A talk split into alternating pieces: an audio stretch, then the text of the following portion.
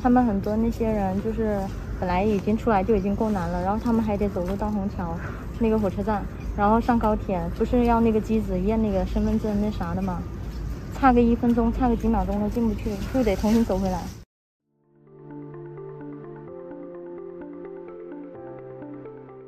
欢迎来到四零四档案馆，在这里我们一起穿越中国数字高墙。CDT 报告会栏目收录和中国言论自由及其他人权问题相关的报告资讯，这些报告的来源多种多样，包括机构调查、学术研究、媒体报道和网民汇集等等。同时，我们也欢迎读者向我们推荐值得关注的报告。今天我们来关注疫情期间中国寻求庇护者人数暴增，非洲青年认为中国最具影响力。以及二零二二年度卓越新闻奖的颁奖报告。首先，我们来关注联合国难民署发布的难民数据：习近平治下十年，寻求庇护者人数激增七十三万人。联合国难民署在六月十七日发布了最新的包括寻求庇护者在内的难民数据。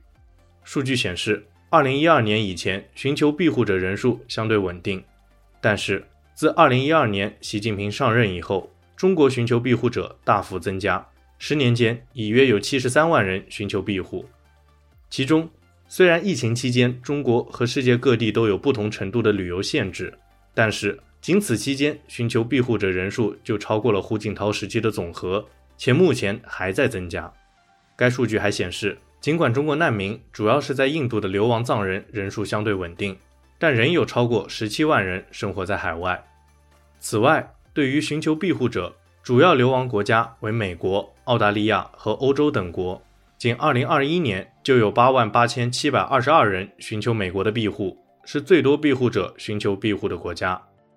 致力于亚洲人权保护的非政府组织保护卫士则指出，寻求庇护对很多人来说是一种绝望的行为。会采用这条道路的，通常是那些走投无路的少部分人。它不适用于那些通常通过入籍、工作签证或购买房产移居美国、澳大利亚等国家的大量中国人。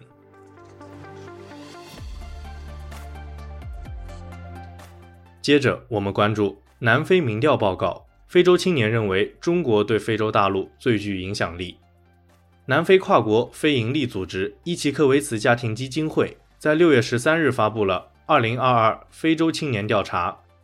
该调查报告对非洲十五个国家十八至二十四岁的四千五百零七名年轻人进行了调查，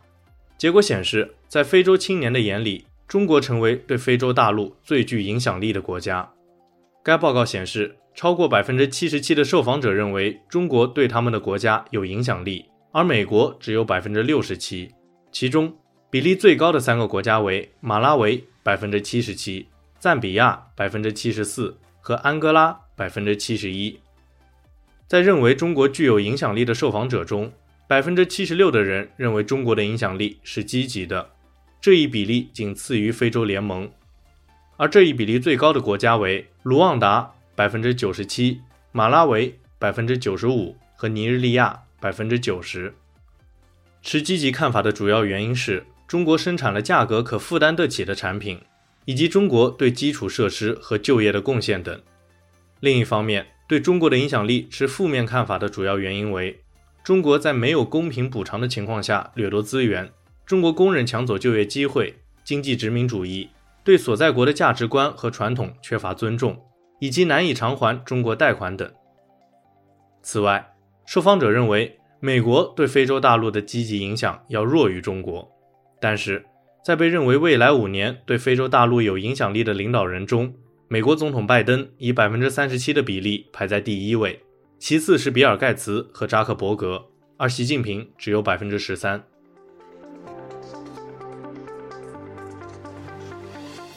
最后，我们来关注亚洲出版业协会颁布的二零二二卓越新闻奖名单。六月十六日，香港非营利团体亚洲出版业协会公布了二零二二年度卓越新闻奖名单。根据其介绍，亚洲出版业协会成立于一九八二年，旨在维护新闻自由，表扬亚太区杰出新闻工作及推广本地及地区出版界的最佳实践。今年恰逢协会成立四十周年。该奖每年颁发一次，以表彰过去一年区内卓越的新闻报道，总计涵盖二十个类别，其中多项获奖作品聚焦了中国的人权议题。华语卓越人权报道奖的金奖获得者为香港媒体《明报》的《不一样的六四》，台湾媒体《联合报》的《国境搁浅者》系列专题荣获银奖。入围者为媒体歪脑的新闻报道，我时日不多，不能陪你走到六四呀。香港国安法时代后的首个六四。此外，亚洲出版业协会公共服务新闻大奖则被美国媒体《华尔街日报》夺得，作品为世卫组织的新冠病毒溯源工作在中国遭遇挫折。部分涉及中国人权的作品及评语摘录如下：卓越人权报道奖金奖，《明报》不一样的六四，获奖记者李以庄。陈柔雅、邱荣莹、梁思然。评语：该系列报道直接触及一些话题，如任何公开回忆1989年血腥镇压抗议者都有可能被监禁。在一个全新的香港，批评政府的机构被关闭，工作人员被起诉，这是一个值得称赞的编辑工作。卓越女性议题报道奖金奖，端传媒和 NGOCN 合作的黄雪晴哪有记者不发声？获奖记者旺旺。评语：这篇文章不仅讲述了一个坚强而鼓舞人心的女性故事，还讲述了在她生活和工作的中国令人遗憾的禁言环境。通过写作和摄影，这个人物被还原得淋漓尽致。